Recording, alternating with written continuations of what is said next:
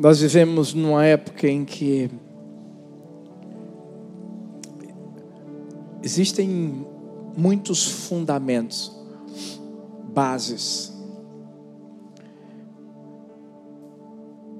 que as pessoas têm tentado colocar, inclusive no que diz respeito à, à igreja do Senhor. E verdades precisam ser pregadas, mas sem medo, sem nenhum receio. Por quê, pastor? Porque se nós não construirmos a nossa vida, e quando eu falo de vida, eu falo no geral, em todos os sentidos. Se nós não a, a, a construirmos em Deus, seja a família, seja, seja o trabalho, seja os estudos, seja, seja a igreja, no fim, a casa desmorona. E por isso que nós temos, nesse ano da maturidade, pregado uma série sobre maturidade. Algumas verdades doem, e a verdade é que, inclusive eu estava conversando esses dias com uma pessoa aqui da igreja, disse: é, esse ano da maturidade é o ano da dor ano do sofrimento. E eu sei que essa pessoa falou no bom sentido, dor, sofrimento. Sabe por quê? Porque amadurecer dói. Porque a gente vai ser esticado de tal forma que atitudes e hábitos que nós tínhamos anteriormente na nossa vida e que faziam com que a gente ficasse de chupetinha,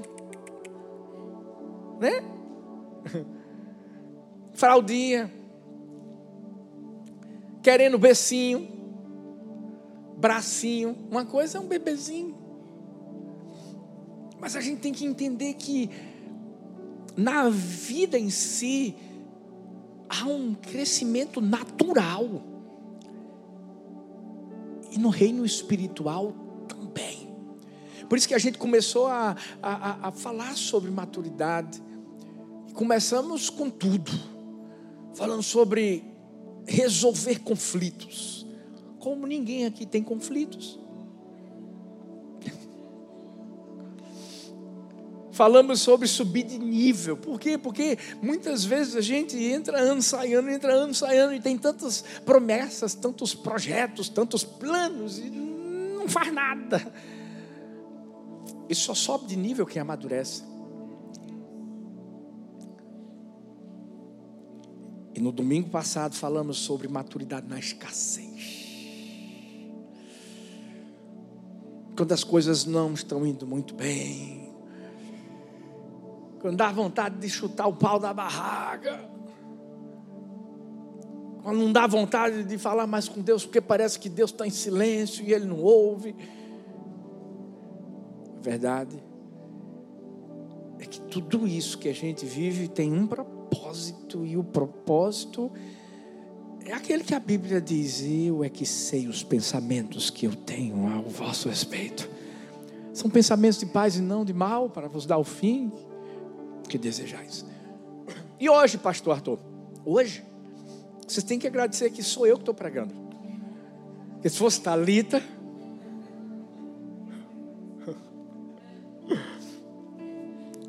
Hoje a gente vai falar sobre um outro tipo de maturidade. Maturidade na oposição. Ou seja, o tema da mensagem é cuidado com a oposição. Não estou entendendo, mais ou menos assim. Qual é a, o posicionamento que a gente toma quando alguém que é autoridade levantada por Deus manda a gente fazer alguma coisa? Quer ver? Pai. Quando quando o pai chega para o filho e diz assim: vai tomar banho agora. Qual é o posicionamento que o filho deve tomar? E podem ficar tranquilos, porque talvez tem pais dizendo assim: eu queria tanto que meu filho tivesse aqui. Alguns estão, Mas não se preocupa que lá também vai ter a mesma mensagem. É a mesma coisa. Vão sair de lá assim acabadinhos também. Já, já vai ter filho que vai dizer assim, pai, me perdoa. Qual é o posicionamento que a gente toma em casa? Diante de um relacionamento entre marido e mulher. Sabe quando a mulher diz assim: Eu acho que seria bom fazer desse jeito. E aí a gente que é homem pensa assim: Não, mas eu acho que do meu jeito está certo. E eu já descobri, gente, são. Vou fazer 20 anos de casado esse ano. Descobri que 99,99% a, a, a mulherada tá certa.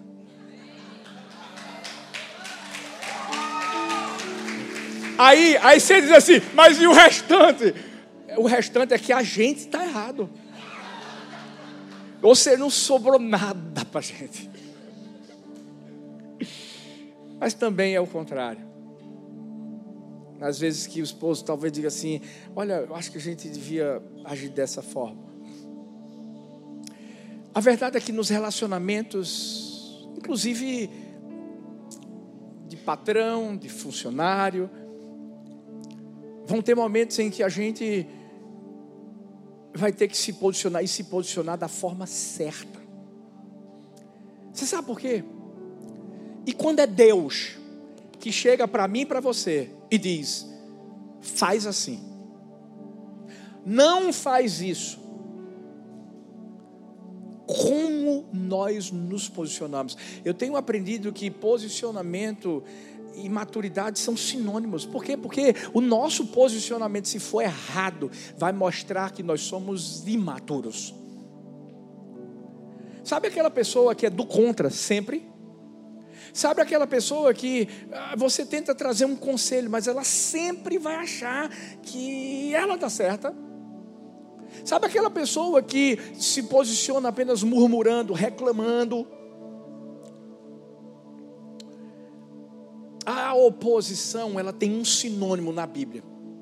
E esse sinônimo é muito forte. Porque o sinônimo é rebeldia. E eu sei que é uma palavra que a gente mesmo se a gente foge um pouco dela, sabe por quê? Porque se tem uma coisa que faz com que Deus olhe assim, é para a rebeldia. Não estou dizendo que as outras coisas são menores, não, não, mas existe uma abrangência em tudo isso. E na rebeldia, eu nunca vi alguém que é rebelde, e aqui eu estou falando no, em termos gerais, tá? Nem em termos de igreja só, não. É no geral, é dentro de casa, é no seu trabalho, é em qualquer lugar. Eu nunca vi um rebelde se dar bem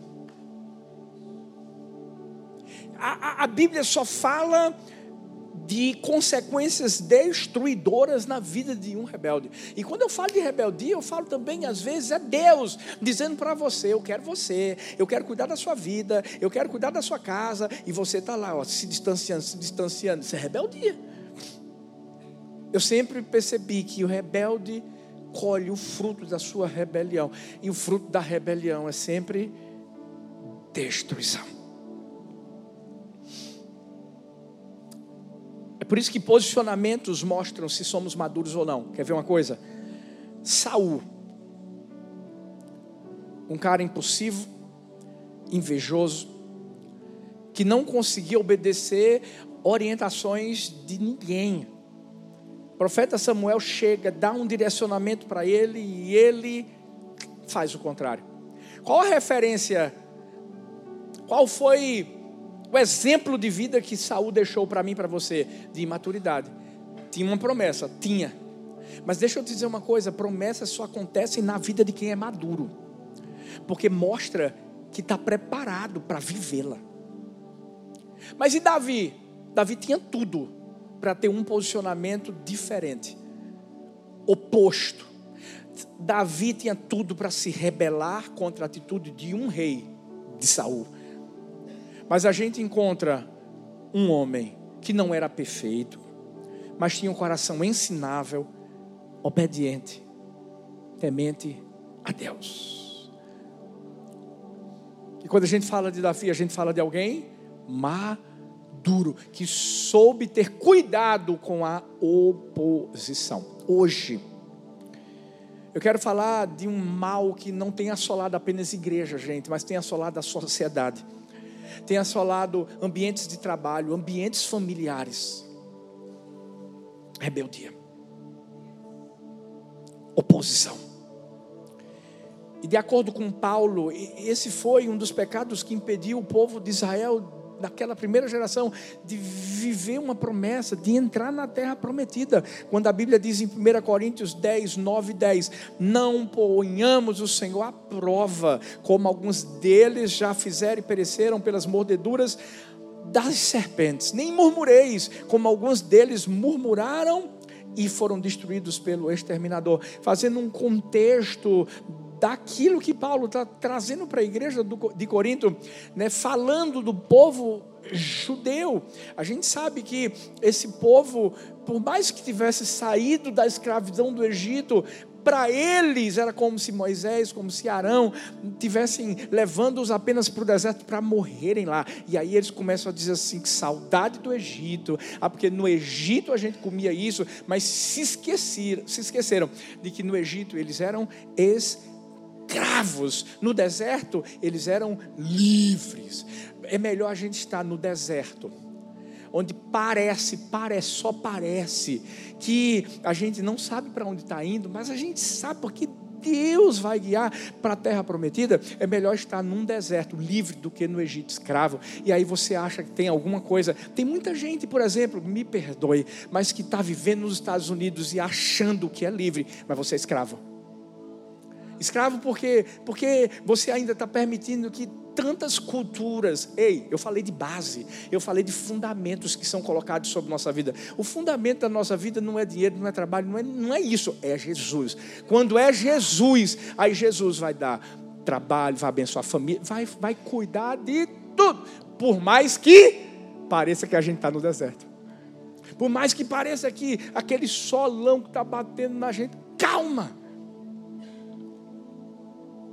se você caminhar mais um pouco, se posicionando da forma certa, não se opondo à vontade de Deus, vai ser diferente. Agora, o povo aqui se posicionou contrariamente. E por isso, que foi exterminado no deserto. Davi teve a oportunidade de matar Saul e a gente sabe disso. Mas por causa do posicionamento dele.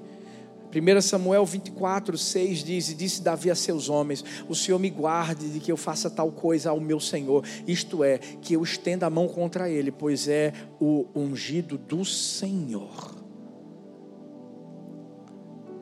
Por isso que Davi foi quem foi. Mas o mundo de hoje tem tentado trazer uma irrelevância em termos de autoridades, em termos de posicionamentos, em termos até de rebeldia. E hoje eu quero trazer três lições de três pessoas que se rebelaram: Coré, Datã, Abirão, que se oporam a uma voz que guiava as suas vidas. Hoje nós vamos aprender sobre oposição, imaturidade e suas consequências para a nossa vida. O que é que a oposição revela em nossas vidas? Primeiro, revela um coração imaturo. Números 16, a partir do versículo 1 diz: Coré, filho de Izar, neto de Coate, presta bem atenção agora, bisneto de Levi, reuniu Datã e Abirão, filhos de Eliabe e Om, filho de Pelete. Todos, presta atenção nisso, da tribo de Ruben. Eles se insurgiram contra Moisés e com eles estavam 250 israelitas, líderes bem conhecidos na comunidade e que haviam sido nomeados membros do concílio. Eles se ajuntaram contra Moisés e Arão e lhe disseram: Basta. Olha o posicionamento deles. A assembleia toda é santa, cada um deles é santo e o Senhor está no meio deles. Então, por que vocês se colocam acima da assembleia do Senhor? Quando ouviu isso, Moisés prostrou-se, rosto em terra.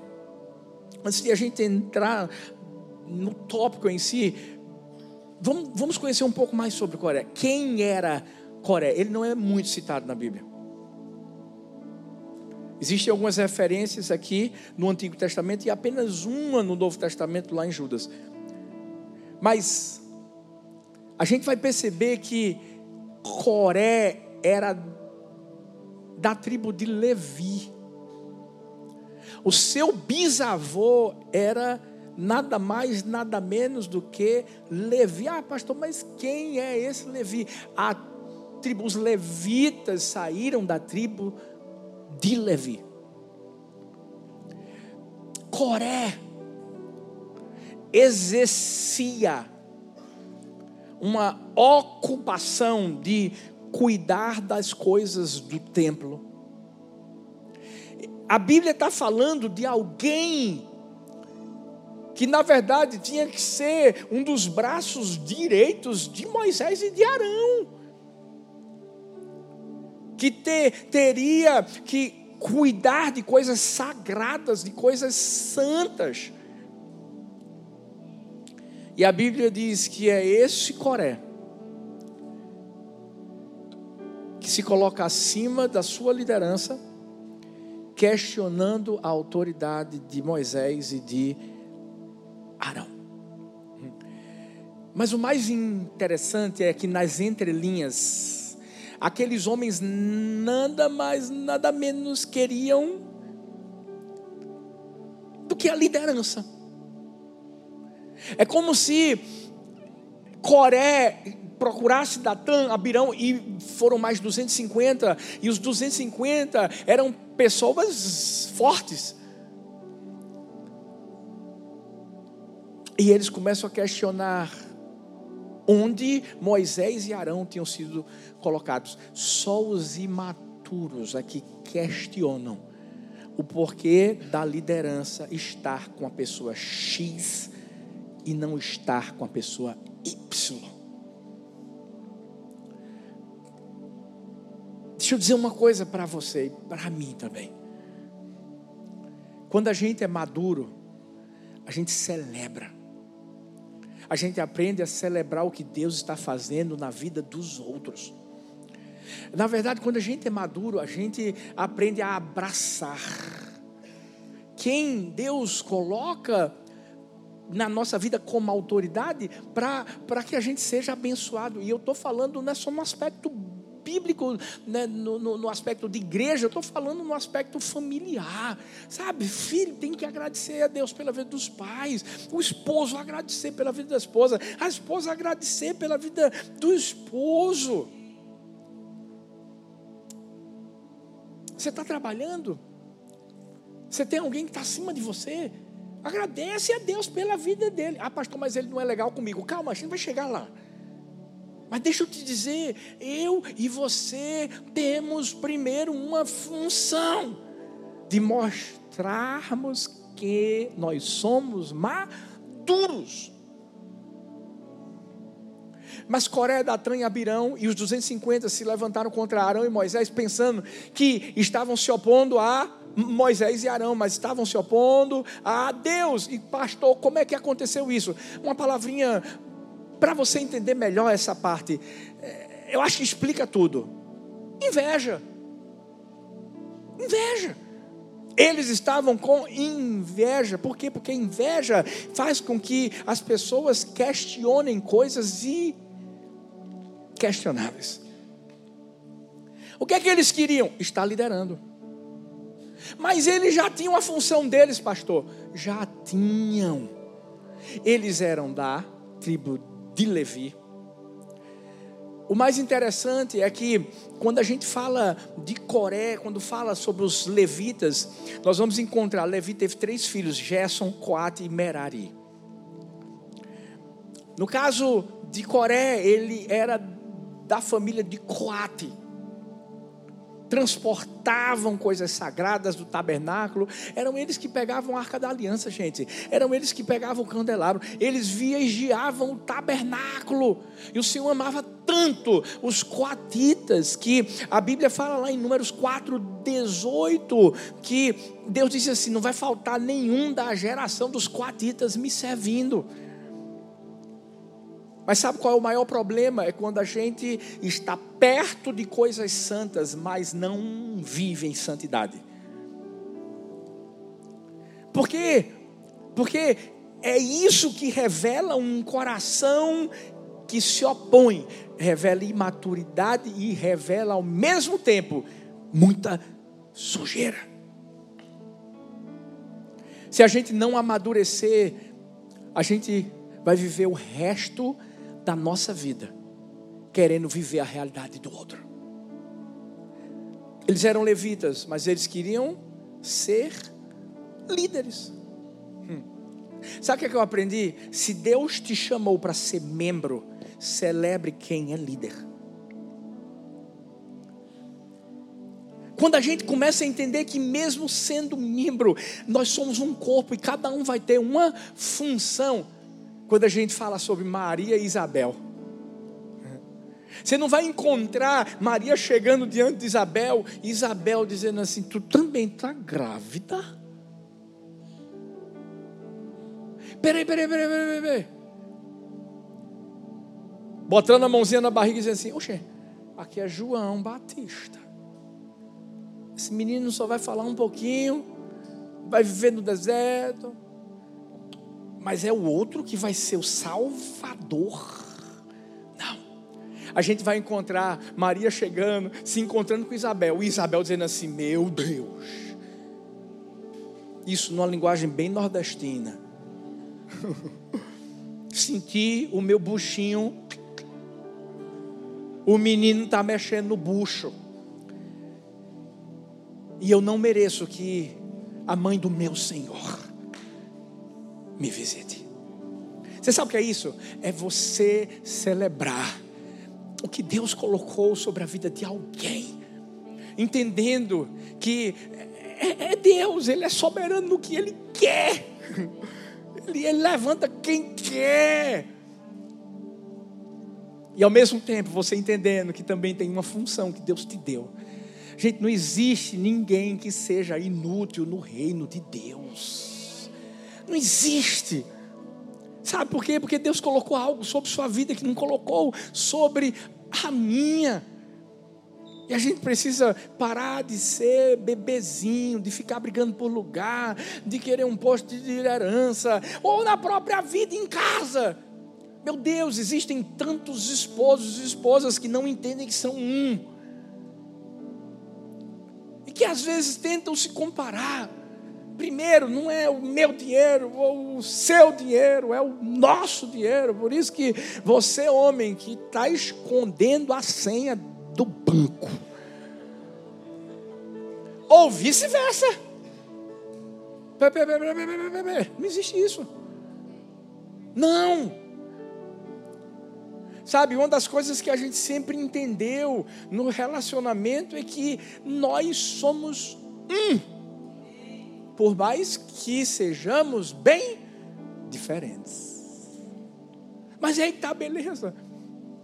Essa é a hora de você, como esposo, celebrar, colocar a tua esposa lá em cima, porque quando ela chega lá, é você que chegou. E se for o contrário, é você, esposa, celebrar, faz de tudo para o seu esposo chegar em casa, feliz da vida. Faz uma comida gostosa. Se os meninos não tiverem casa, como disse meu filhão Paulo, Eu estou sentindo, Andresa, cadê ela? Vai chegar uma bênção sobre a vida de vocês. Oh, ela já pegou, Paulão. Ela já abriu a mão e pegou. A verdade é que tudo seria muito mais fácil se a gente fosse mais maduro e entendesse que nós não somos inimigos um do outro, nós somos aliados. Não queira ocupar nenhum outro lugar além do seu. Só alguém que é carnal, só alguém que é beber na fé, só alguém que não sabe nem sequer colocar os sapatos do Evangelho, que vai ficar tentando usar as roupas de outra pessoa. Por isso que Davi não colocou a armadura de Saul. E eu sei que Davi em todo o tempo reconheceu que Saul tinha sido o rei que Deus tinha escolhido. Quando Davi coloca aquelas armaduras, ele entende, aquela armadura não é para ele. Ele pega o seu estilingue, porque Davi era nordestino. Aquelas pedrinhas. Quando rodou, rodou, rodou. E se ele já devia ter treinado muito com lagartixa no sertão do Nordeste. Ou então os bodinhos passando e ele, pá! Brincadeiras à parte. É esse coração que Deus quer que a gente tenha. Sabe? Que a gente não venha se opor. Quando olharmos pessoas que talvez vão estar vivendo e sendo mais do que a gente, mas a verdade é que a história dessa pessoa é essa, a minha, a sua, é essa. Resumindo, Coré, Datã e Abirão só queriam a liderança. Mas aqui a gente vai ver também o que é que a oposição revela em nossas vidas. A oposição demonstra insubmissão. Números 16, 5 diz assim: Depois disse a Coreia e a todos os seus seguidores: Pela manhã, o Senhor mostrará a quem lhe pertence e fará aproximar-se dele aquele que é santo, o homem a quem ele escolher. Você, Coré, e todos os seus seguidores deverão fazer o seguinte: peguem incensários e amanhã coloquem neles fogo e incenso perante o Senhor. Quem o Senhor escolher será o homem consagrado. Basta, levitas. Moisés disse também a Coreia: Agora ouçam-me, levitas não lhes é suficiente que o Deus de Israel os tenha separado do restante da comunidade de Israel e os tenha trazido para junto de si, a fim de realizarem o trabalho no tabernáculo do Senhor e para estarem preparados para servir a comunidade. Ele trouxe você e todos os seus irmãos levitas para junto dele. Agora vocês querem também o sacerdócio? É contra o Senhor que você e todos os seus seguidores se ajuntaram. Quem é Arão para que se queixem contra ele? Então Moisés mandou chamar Datã e Abirão, filhos de Eliabe, mas eles disseram: Nós não iremos. Não lhe basta nos ter tirado de uma terra onde mandam leite e mel para matar-nos no deserto e ainda quer se fazer chefe sobre nós. Além disso, você não nos levou a uma terra onde manam leite e mel, nem nos deu uma herança de campos e vinhas. Você pensa que pode cegar os olhos destes homens? Nós não iremos. Moisés indignou-se e disse ao Senhor: Não aceites a oferta deles, não tomei deles nem sequer um jumento, nem prejudiquei a nenhum deles. Oposição demonstra insubmissão. E o mais interessante aqui, quando uma pessoa que se posiciona dessa forma em rebeldia, seja dentro de casa, no trabalho, no colégio, eh, na sociedade, na igreja, eh, essas pessoas vão pensar que elas estão vendo e que as outras pessoas estão cegas eu tenho aprendido uma coisa: se eu não for humilde o suficiente para ouvir alguém, que vai vir até mim para eu poder crescer, para eu poder aprender, para eu poder amadurecer, e eu me tornar insubmisso, eu vou estar cego. Não é o outro que está cego, sou eu que vou estar cego. Aqui no texto, a Bíblia mostra que Moisés ainda tentou pegar Datã e Abirão. Falar para eles: olha, não façam isso. Coré está tomando uma decisão, mas ei, não vai, não segue ele. Mas o, o próprio Datão, o próprio Abirão também seguiu a mesma direção, achando que Moisés estava tomando decisões que eram suas. A gente tem que ter tanto cuidado, sabe por quê? A gente só pode, na verdade, se posicionar de forma contrária a, a, a, alguma autoridade que a gente sabe que Deus levanta, quando a gente faz isso de forma bíblica. Por isso que eu disse que eu ia falar. Não é você simplesmente ouvir tudo o que o seu chefe fala. Não, não. O parâmetro, e por isso que nós iniciamos esse, essa, essa palavra mostrando que ele tinha que ser a base, o fundamento, a palavra tem que ser a base, tem que ser o fundamento. Por isso, porque se alguém chega para mim, para você, e vai nos direcionar, sem ser algo que está na palavra, aí é diferente. Mas quando a pessoa acha, é porque eu acho que foi o caso de Coré, Datã e Abirão, eu acho que a, a Moisés e Arão estão fazendo a gente morrer no deserto. Tudo que eles tinham que fazer era só uma coisa. Qual era, pastor? Obedecer. Obedecer. E se Arão e Moisés tivessem errado, pastor, pode ter certeza de que Deus ia mostrar lá na frente e, e Arão e Moisés iriam receber o plantio daquilo que eles semearam. Maduros obedecem. É por isso que a gente leva tempo para ver nossas crianças, filhos, obedecendo da forma que tem que obedecer, não é verdade? Ah, eu estou cansado de dizer, tomou banho, pega a roupa suja, já leva para a lavanderia. Comeu, pega o prato, coloca já lá, já tira logo a sujeirinha, já deixa prontinho para colocar na dishwasher. Mas, fala sério, obedecem toda hora? Por quê? são crianças, ainda são imaturas. Agora, à medida que você vai crescendo, você vai amadurecendo, você vai o quê? Aprendendo a fazer tudo de uma forma muito automática. Por quê? Porque a tua obediência lá atrás foi total. E aí as coisas ficam fáceis. É claro que venhamos e convenhamos em alguns relacionamentos, existem algumas dificuldades. Né? a cama que não é arrumada, a roupa que é deixada no banheiro. Não, mas não é pelas crianças, é pelo esposo ou pela esposa. Mas calma que também estão no processo de maturidade. Vai chegar lá. Mas quem é maduro? Aprende a ouvir um direcionamento e simplesmente obedecer.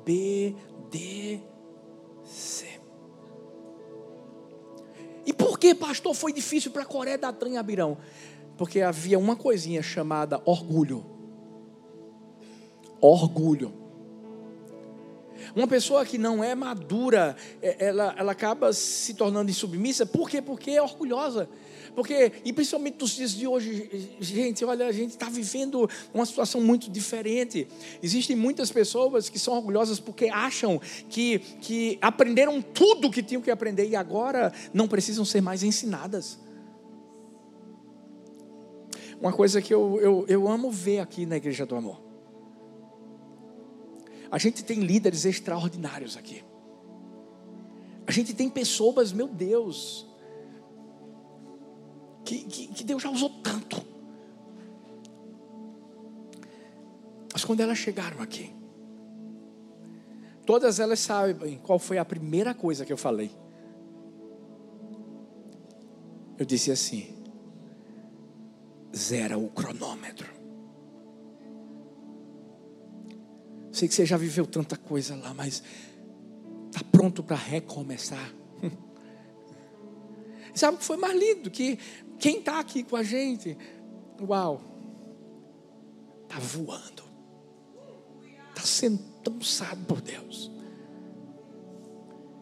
Por quê? Porque quando a gente se mostra humilde diante de Deus e de liderança, ah, isso chama, chama a atenção de Deus e Deus olha e diz assim: é esse que eu vou usar. Porque Davi foi quem foi? Por, por causa da humildade do coração. Ele não deixou o orgulho. Davi podia muito bem, quando o profeta Natan chegou, e aí a gente tem que aprender é o seguinte: para crescer, a gente vai ser confrontado. E quando Natan chega para falar para Davi que ele errou, que ele pecou e que o filho ia morrer e etc., Davi não se estribuchou para dizer assim: como é que é? Você está falando com o rei.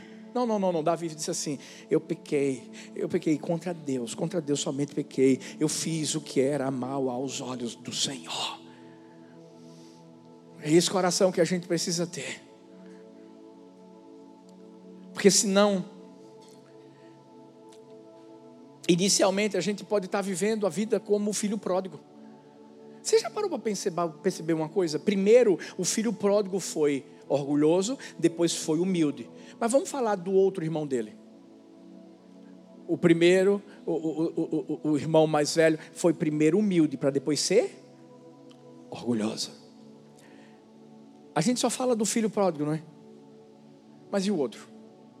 Esse é o maior problema.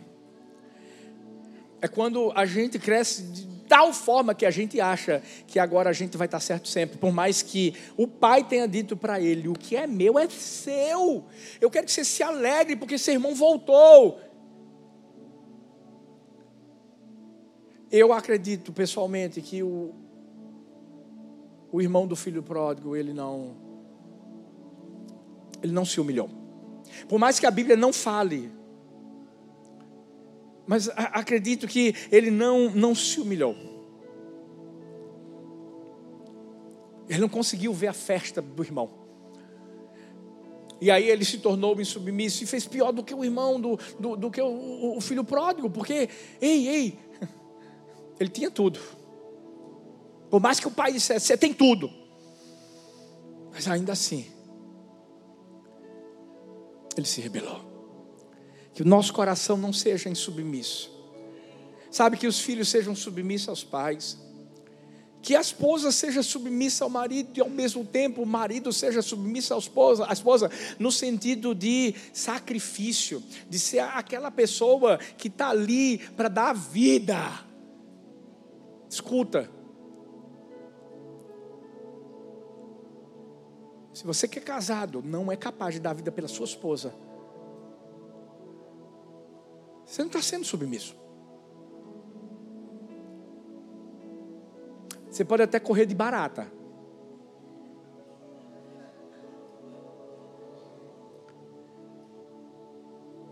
Mas se for para proteger sua esposa, e eu digo literalmente, ah, meu amigo, eu me colocaria no meio, não é porque eu estou na frente dela, não, mas eu, eu, eu me colocaria na frente.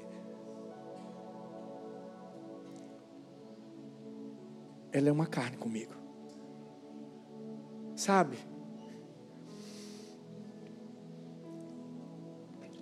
Autoridades que Deus levanta dentro da igreja. A gente vive situações, e eu vou falar, eu sou suspeito muito, muito, muito mesmo. E eu vou falar com muito temor aqui. É, nesses 21 anos de ministério, nós nunca tivemos, nunca, nenhuma rebelião de pastor, de campos, de sair da igreja, de nunca. Eu falo, eu falo com muito temor. Mas nunca tivemos. Não existe uma igreja do amor que se dividiu, que rachou e que nenhuma. 21 anos. Mas uma coisa que a gente tem ensinado é a gente não trocar a glória de Deus pela glória humana. Você sabe por que muitas vezes isso acontece? Porque, veja bem, é, é, Coré, Datã e Abirão estavam acostumados a ver Moisés descendo do monte e a glória de Deus se manifestando. Mas sabe o que, é que eles quiseram? Uma glória humana. Não é posição, não é função, não é liderança. É tanto que a gente sempre ensina na igreja do amor, gente. Ninguém se apega a pessoas, ninguém se apega a, a, a, a pessoas em si, se apega a Deus, se apega à igreja. A liderança, não. Agora a gente tomou uma decisão. A, a, a gente sempre foi pastor da sede, de, de, de, Paulista. E a gente agora colocou um, um, um, casal lindo, de filhos queridos, que estavam em uma igreja. E hoje estão lá liderando a igreja do amor paulista. E outro pastor que estava na Zona Norte, hoje está liderando a igreja que esses pastores de Paulista estão. E se você me perguntar, e aí, o povo saiu da igreja por causa disso? Sair da igreja? Oxe, a igreja tem pastor, é Deus. Só sai da igreja se não tiver Deus, meu amigo. Mas, mas, ei, a gente sempre ensina isso. Moisés e Arão, sabe, eles não estavam ali querendo aparecer, querendo mostrar que eram alguma coisa, não estavam, não. Agora, existiam pessoas que queriam o lugar deles. E a gente precisa ter cuidado.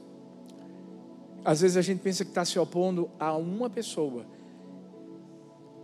mas a gente se opõe a quem Deus, na verdade, a, a, a gente se opõe a quem colocou a pessoa.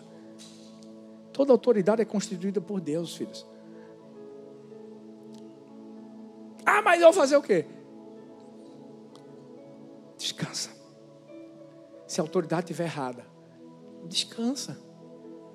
Deus vai tomar conta. Agora, se a autoridade estiver certa, em último lugar, o que, é que a oposição revela em nossas vidas? Fique em pé no seu lugar, por favor. Para parecer que está acabando. E está mesmo. A oposição traz maldição. Em Números 16, a partir do versículo 16 ao 35, eu não vou ler porque é um texto longo e eu queria que você lesse depois. Moisés disse assim: Vamos ver com quem Deus está então. Se Deus não estiver comigo, com, com Moisés e, e, com Arão, e estiver com eles, com Coré, Datã e Abirão,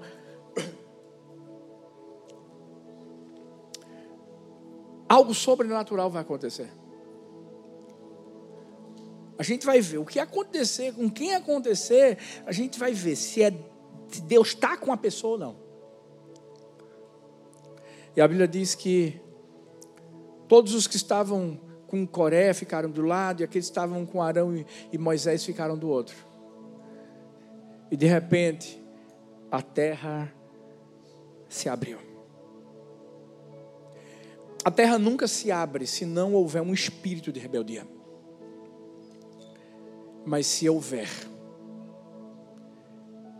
o zelo que Deus tem por aquilo que Ele faz, por quem Ele coloca, é tão grande, gente.